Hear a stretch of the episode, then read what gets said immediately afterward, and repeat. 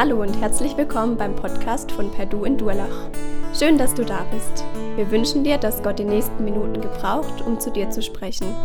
Viel Freude dabei.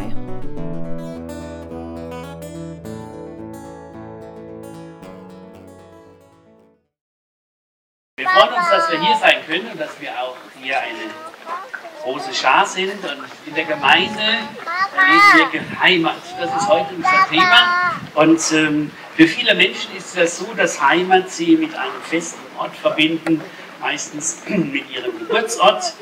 Aber ein altes englisches Sprichwort sagt, Home is where the heart is. Zu Hause ist, wo mein Herz ist.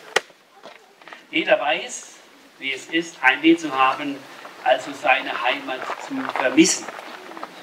Und äh, in der Heimat, der Heimat fühlt man sich zugehörig, geborgen. Heimat kann Orientierung geben, ein sicherer Anker in der schnelllebigen Welt sein. Hier ein paar Stimmen über das Thema Heimat. Sagt eine junge Frau, für mich bezieht sich der Begriff Heimat nicht unbedingt auf einen bestimmten Ort. Es geht dabei eher um Erfahrung, Gefühle, Erinnerungen und Menschen. Oder ein anderer sagt, zum Heimatgefühl sind für mich zwei wichtige Bestandteile nötig. Geborgenheit und Sicherheit. Ich meine damit, dass ich mich wohl genug fühle, um meine Pflichten gegenüber der Gesellschaft zu erfüllen und sicher genug, um geistig und körperlich zur Ruhe zu kommen. Und danach spielt die Vertrautheit eine wichtige Rolle. Dritter sagt, Heimat ist der Ort, wo man sich wohl und geborgen fühlt, wo man Herzenswärme spürt und sich von Liebe und Zuneigung umgeben und umarmt fühlt. Der Ort, wo man sich bedingungslos entfalten und auf allen Ebenen verwirklichen kann und nicht ständig um das eigene Recht kämpfen muss.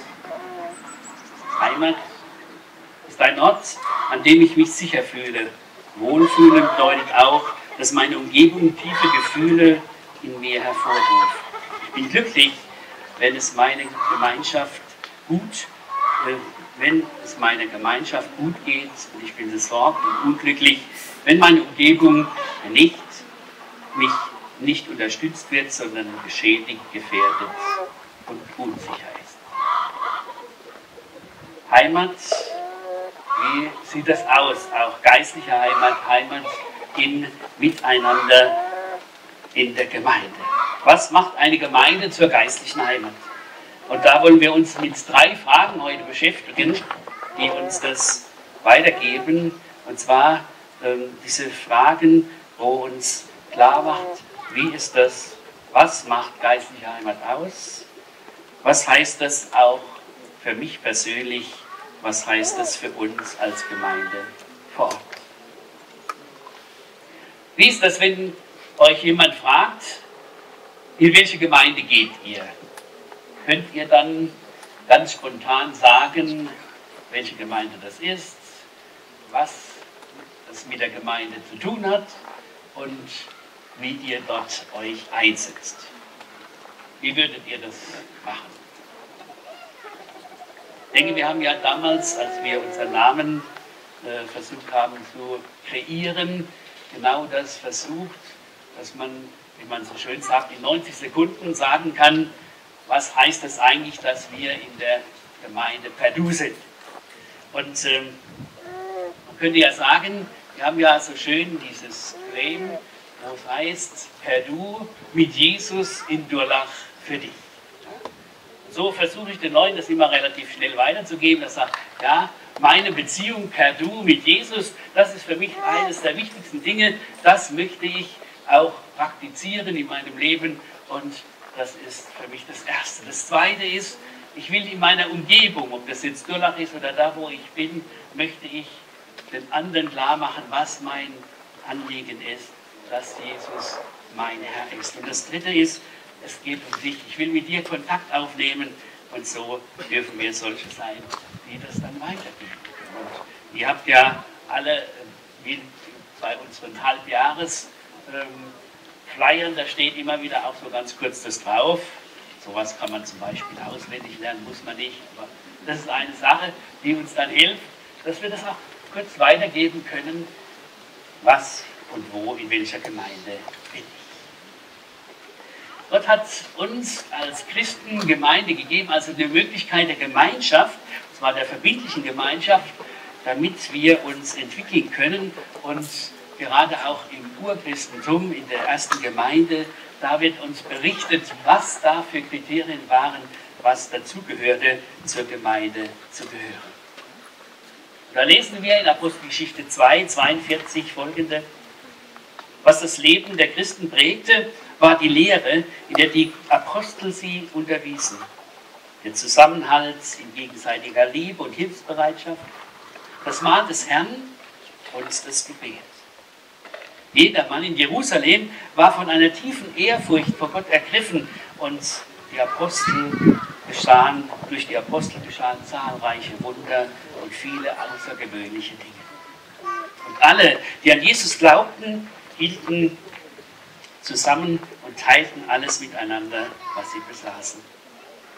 Sie verkauften sogar Grundstücke und sonstigen Besitz und verteilten den Erlös entsprechend den jeweiligen Bedürfnissen an alle, die in Not waren. Einmütig und mit großer Treue kamen sie Tag für Tag im Tempel zusammen. Außerdem trafen sie sich täglich in ihren Häusern, um miteinander zu essen, das Mahl des Herrn zu feiern. Und ihre Zusammenkünfte waren von überschwänglicher Freude und aufrichtiger Herzlichkeit geprägt. Sie priesen Gott bei allem, was sie taten und standen bei ganz, beim ganzen Volk in hohem Ansehen und jeden Tag rettete der Herr weitere Menschen, sodass die Gemeinde immer größer wurde. Wenn man das so hört, dann geht einem da eigentlich das Herz auf, damit einem das Herz weit. Was war damals das? Wie wurde Gemeinde praktiziert? Und man hat hier das Gefühl, dass Gemeinde nicht nur Theorie war, sondern real gelebt wurde. Und das können wir hier lernen. Und äh, aus dieser Ursprünglichkeit heraus, das ist immer wieder notwendig, das braucht jede Gemeinde immer wieder neu. Dieses Erkennen, was ist die wichtige Sache, damit Gemeinde geistliche Heimat wird. Und deshalb zunächst mal diese Frage, wie definiert die Bibelgemeinde, was macht geistliche Heimat aus? Wie war das bei den ersten Christen? Und dann was sind grundlegende Voraussetzungen, um zur Gemeinde Jesu zu gehören. Das Wort Gemeinde äh, wird im Neuen Testament immer wieder gebraucht, nämlich dieses Wort Ekklesia. Und das heißt, das war die Versammlung von freien Bürgern, wahlberechtigten Bürgern in einer Stadt. Es gab mehr oder weniger Dreiklassengesellschaft oder mindestens Zweiklassengesellschaft. Da waren die Sklaven, die Diener und da waren die freien Bürger und dann waren noch die, äh, die regiert. Und die freien Bürger, die waren doch besser dran wie die anderen, weil sie hatten Rechte, aber natürlich auch Pflichten. Und wenn man das Wort so auseinander nimmt, dann kann man sagen, drei Dinge deutlich. Nämlich das erste ist dieses Kaleo, ich rufe also herausgerufene Berufung. Und ähm, wer zur Gemeinde gehört, der ist einer, der herausgerufen ist. Das heißt, Gott hat herausgerufen aus der von Gott abgewandten Menschheit, aus der Finsternis, aus der Gewalt des Satans in sein wunderbares Licht. Paulus sagt in Galatern, ich schreibe euch von Jesus Christus, unserem Herrn, der hat sein Leben gegeben, um euch von dem Bösen zu befreien, das die jetzige Welt beherrscht. Oder den Ephesern schreibt er, Kapitel 5, denn ihr wart früher Finsternis, nun aber seid ihr Licht in dem Herrn. Und als Paulus damals dem König Agrippa äh, von seiner Geschichte erzählt, da sagt er, Gott hat mir folgenden Auftrag gegeben, öffne ihnen die Augen, damit sie umkehren und sich von der Finsternis zum Licht wenden und von der Macht der, der, des Teufels zu Gott. Also aus dem rufen kommt dann das Herausrufen, das Eck, Paleo, herausrufen. Gott hat uns mal herausgerufen. Wir dürfen herausgerufene sein, Menschen, die einen neuen Status haben, mit Gott in Verbindung durch Jesus Christus als unseren Erlöser. Und dann sozusagen das dritte, Ekklesia, die Versammlung, Gemeinschaft derer, die gläubig sind, Gemeinschaft der Heiligen, wie es so heißt. Und da sagt zum Beispiel der Paulus, ihr seid jetzt nicht mehr Fremde und ohne Bürgerrecht, sondern seid zusammen mit allen anderen, die zum heiligen Volk gehören, Bürger des Himmels. Ihr gehört zu Gottes Haus, zu Gottes Familie. Und im Grunde genommen wird hier dann klar gemacht, in Epheser 2, Vers 19 ist das, nehmt euer Bürgerrecht wahr, fühlt euch wie zu Hause, bleibt nicht wie Fremdlinge innerlich auf Distanz. Und so können wir auch im Hebräerbrief lesen, das heißt, verlasst nicht eure Versammlungen, wie es einige zu tun pflegen, sondern ermahnt einander umso mehr, dass sich der Tag des Herrn naht. Also Gemeinde ist eine Gemeinschaft von Menschen, die Gott herausgerufen hat von der von Gott abgewandten Welt. Und seine Gegenwart durch die Erlösung Jesu Christi. Und deshalb treffen sie sich miteinander. Deshalb treffen wir uns. Deshalb sind wir auch heute hier zusammen zum Gottesdienst, um Gemeinschaft miteinander und mit Gott zu haben. Und dann wollen wir noch ein zweites vom Theoretischen her bedenken, bevor wir dann mehr ins Praktische auch kommen. In, Im Neuen Testament gibt es auch wieder zwei Unterscheidungen auf Gemeinde, nämlich auf der einen Seite die Universalgemeinde, das heißt, das sind alle Gläubigen, angefangen von Pfingsten bis Jesus wiederkommt. Und Jesus selber hat es gesagt, ich will meine Gemeinde bauen. Und er ist der, der sagt, ich bin der, der in der ganzen Welt Menschen herausruft in meine Nachfolge. Und dann das zweite ist aber die Ortsgemeinde, also eine Gemeinde in einer bestimmten Region, in einem bestimmten Ort, um deutlich zu machen, wir sind nicht einfach irgendwo zugehörig. Es gibt manche Christen, die sagen, ich gehöre zur Universalgemeinde, ich brauche keine Gemeindeform. Das stimmt nicht so. Denn in der Bibel wird es auch gerade im Neuen Testament immer wieder klar gemacht, der Paulus spricht ganz klar die Leute an, die äh, aus den verschiedenen Regionen kommen, äh, wo er zum Beispiel äh, sagt, ähm, oder wo es in Apostelgeschichte zum Beispiel heißt, es kam über die Gemeinde in Jerusalem eine große Verfolgung. Oder da heißt es, äh, in Antiochien, in der Gemeinde gab es Propheten und Lehrer. Oder Paulus sagt sogar, ich grüße die Gemeinde in deinem Haus. Also immer wieder Gemeinschaften, die in einem bestimmten Bereich waren und sich da trafen und dadurch Menschen waren, die in einer Verbindlichkeit lebten. Also Gemeinde ist nicht ein fiktives Gebilde oder nur eine geistliche Größe, sondern Gemeinde stellt sich real vor Ort dar. Und ich denke, das muss uns allen so immer wieder neu bewusst werden. Mir wird das auch erst bewusst werden, was, wie wichtig es ist, nicht nur zu sagen, ich verkündige das Wort Gottes, wir haben so eine Gemeinschaft, sondern zu sagen, ja, ich gehöre dazu, wir brauchen eine Gemeinde, eine verbindliche Gemeinschaft, wo die Menschen dazugehören, die geistlich zum Wachsen notwendig ist. Und nun äh, kommen wir auf diese verschiedenen Kriterien zu sprechen, die damals in der Gemeinde waren.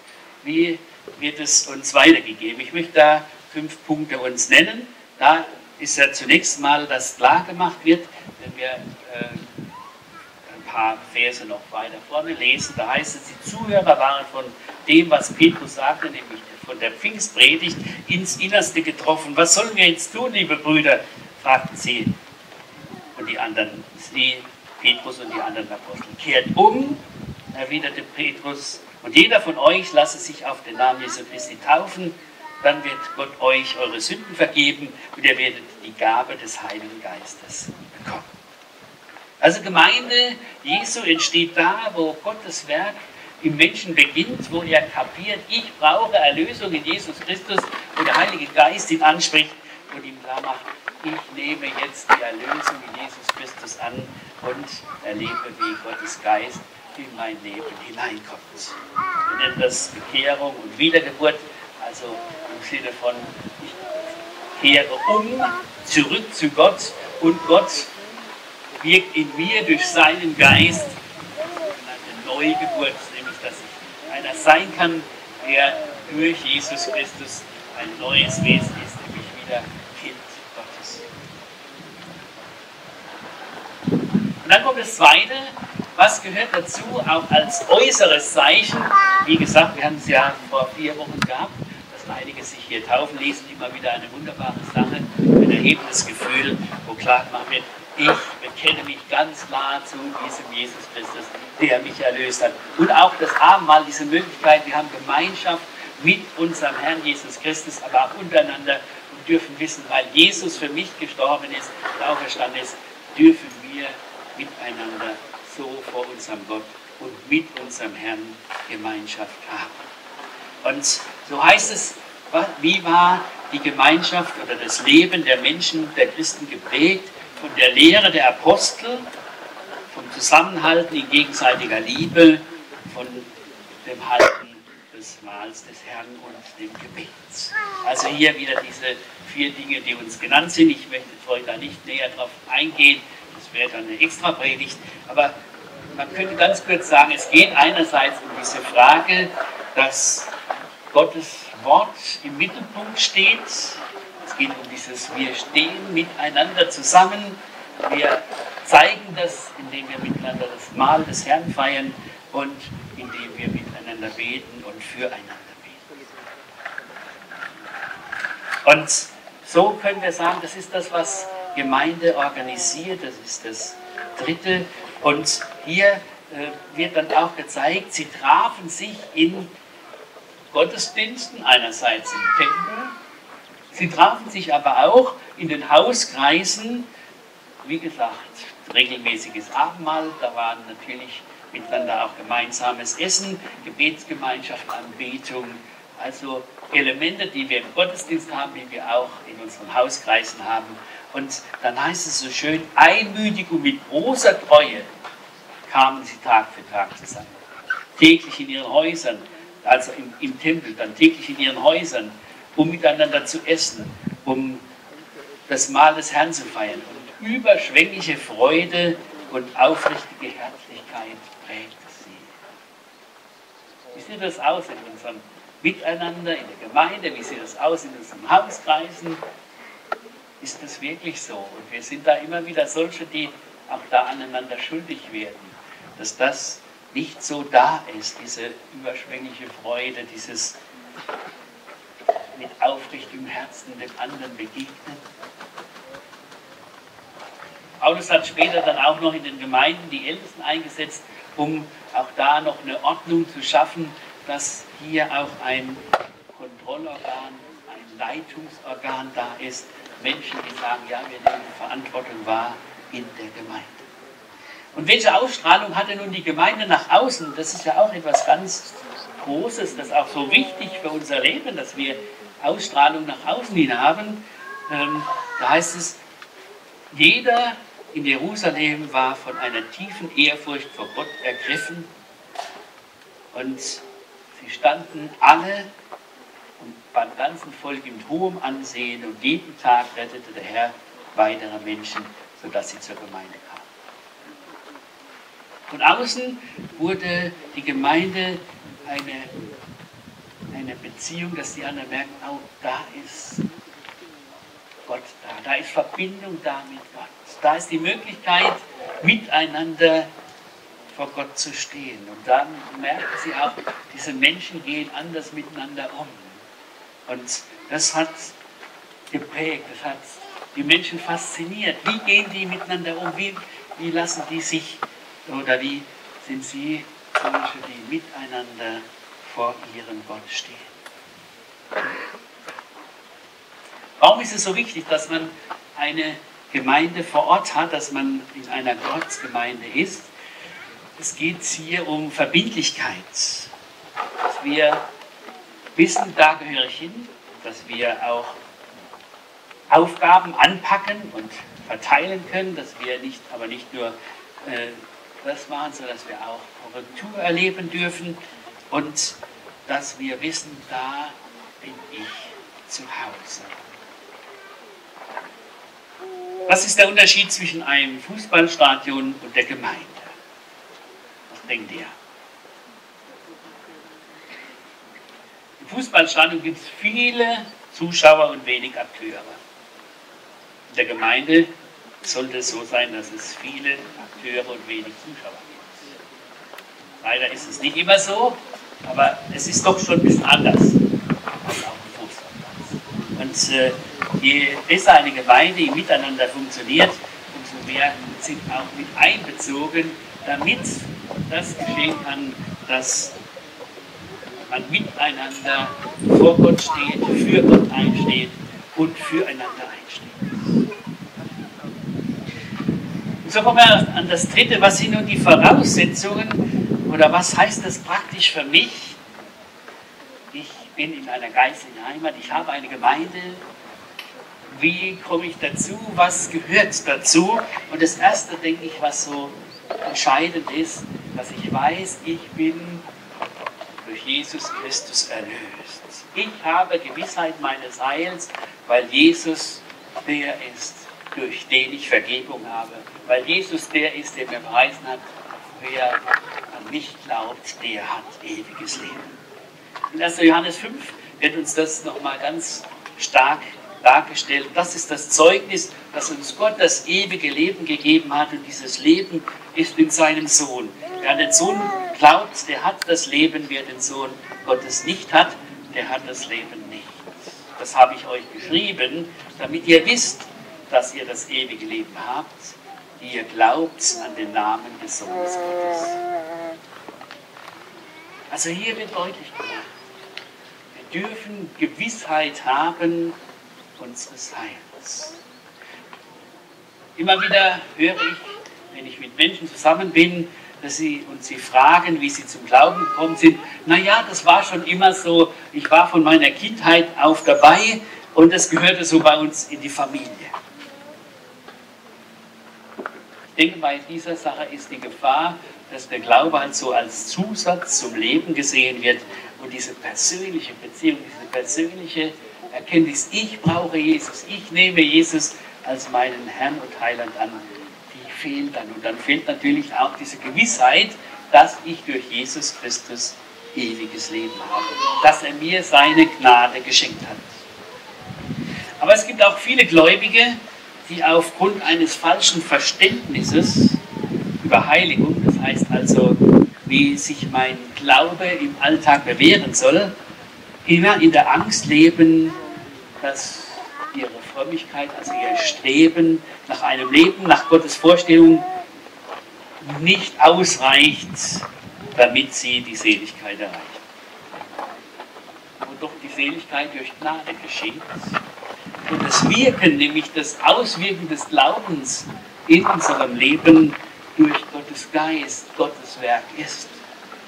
Wie sagt Paulus in dem Philipperbrief, da heißt es, Philipper 2, Vers 13, denn Gott ist, der in euch wirkt beides, das Wollen und das Vollbringen nach seinem Wohlgefallen. Ich lese es nochmal in der neuen Genfer Übersetzung. Da heißt es, Gott selbst ist ja in euch am Werk und macht euch nicht nur bereit, sondern auch fähig, das zu tun, was ihm gefällt.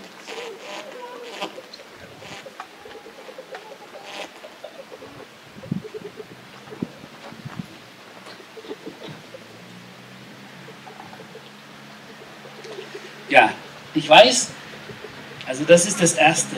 Wie weit ist das in meinem Leben so, dass ich gehöre zu der Gemeinde, weil ich selber auch erlebt habe, Gott ist der, der mich führt und leitet. Er ist der, der mir durch Jesus Christus ewiges Leben gegeben hat. Ich bin jemand, der meines Heils gewiss sein kann. Und dann kommt das Zweite.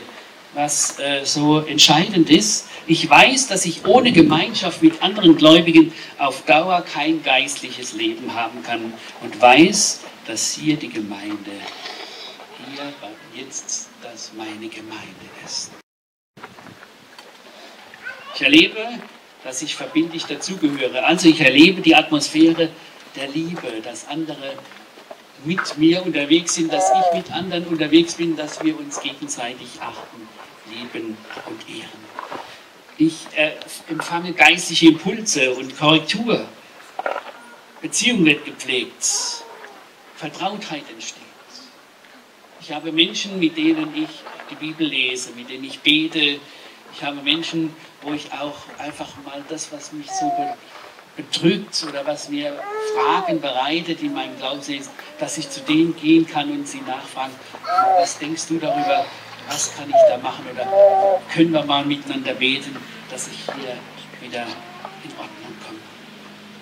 Ich kann mich in der Gemeinde einbringen und ähm, ich darf wissen, andere helfen mir mit ihren Gaben.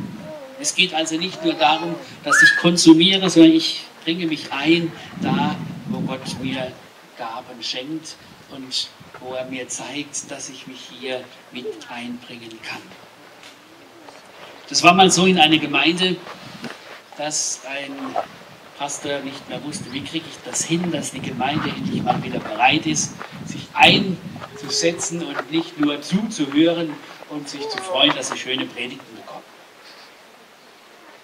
Und dann hat er Folgendes äh, verfasst und hat immer wieder geschrieben, äh, oder hat ähm, praktisch, nee, es war so, er hat einen Sarg hingestellt und die Leute sollten alle da vorbeigehen. Was war in dem Sarg? Da war ein Spiegel. Dann sagte er zu den Leuten, wisst ihr was, ich wollte euch sagen, der Herr jemand anders, der ist schon gestorben. Also wenn ihr jetzt meint, ihr müsst nicht mitmachen, dann müsst ihr wissen, dann seid ihr da in dem Sarg.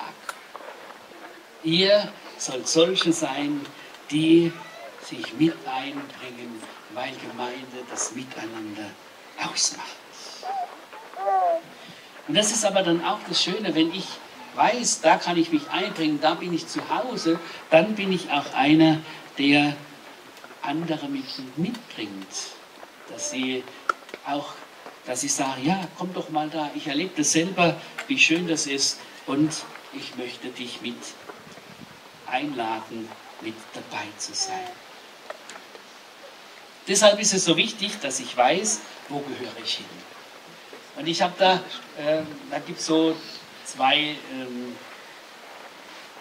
Spezialbegriffe, könnte man sagen. Da gibt es das Robinson-Christsein.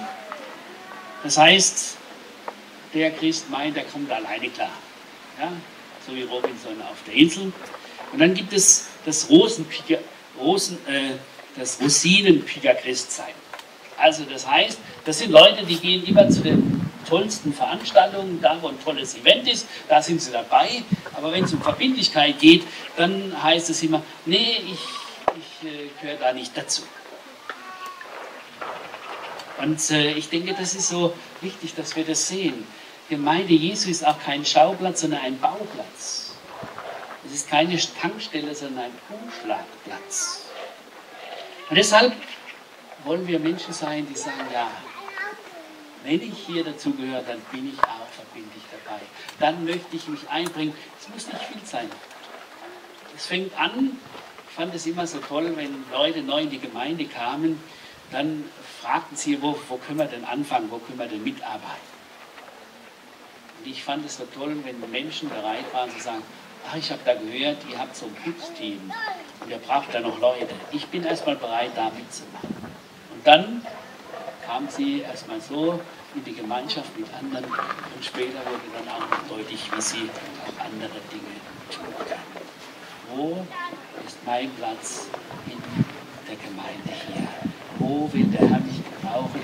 Das ist die Frage, die sich auch hier für uns stellt. Und noch ein drittes, ein letztes. Ich weiß, dass ich Ziele brauche, um geistlich wachsen zu können. Das ist nicht nur im Berufsleben notwendig, sondern auch im Glaubensleben, dass eine gewisse Zielstrebigkeit. Und äh, Paulus hatte ein, hatte verschiedene Glaubensziele, aber eins sagt er zum Beispiel, ich strecke mich nach dem Ziel aus, nach dem vorgesteckten Ziel, dem kleinen Oder Gott hat ihm ein Ziel gegeben, du sollst meinen Namen vor die Heiden und vor Könige bringen. Und immer wieder war Paulus es wichtig, dass er, er auch seinen Gemeinden sagt, zum Beispiel in Rom sagt er, ich wollte euch schon zweimal besuchen, aber es hat leider nicht geklappt. Also er hat sich was vorgenommen, ob es nachher ging, das war was anderes. Aber er hatte Ziele vor Augen. Und diese Ziele hat er verfolgt. Und Ziele, sie sollen vom Wort Gottes uns geprägt sein, vom, vom Gebet her und dann von, dem, von der Gewissheit durch den Heiligen Geist. Was ist für mich dran? Was ist für unsere Gemeinde toll? Und dann sollen wir auch bereit sein, diese Ziele zu formulieren und dann auch überprüfen zu können. Und auch das ist für uns wichtig, dass wir das immer wieder, und wir versuchen das auch immer wieder zu formulieren, was ist das Ziel unserer Gemeinde, wie wollen wir weiter vorgehen.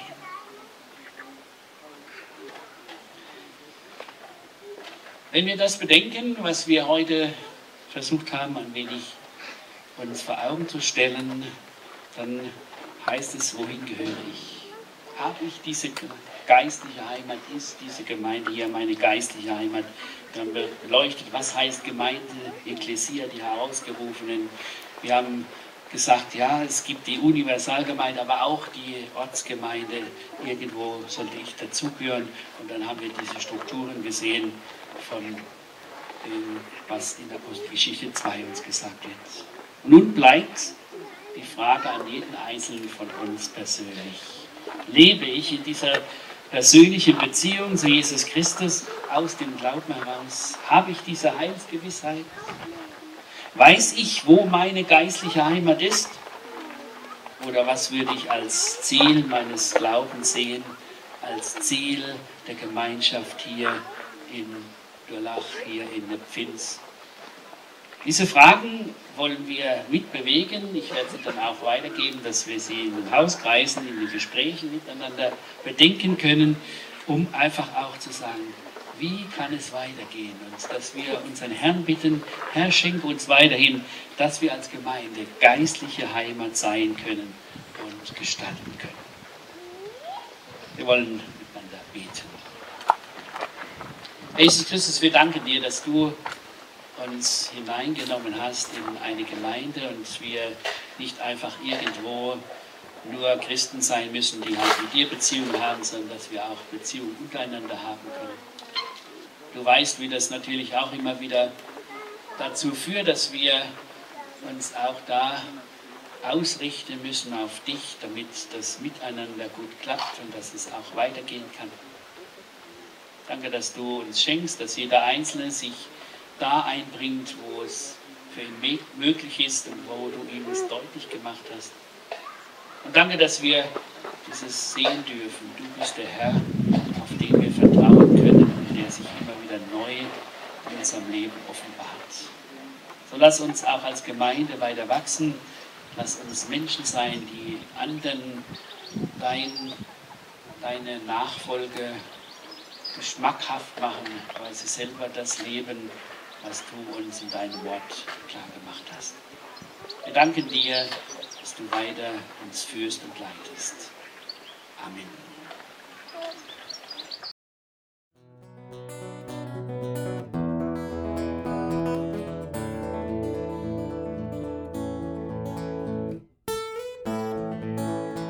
Wir hoffen, der Podcast hat dir weitergeholfen.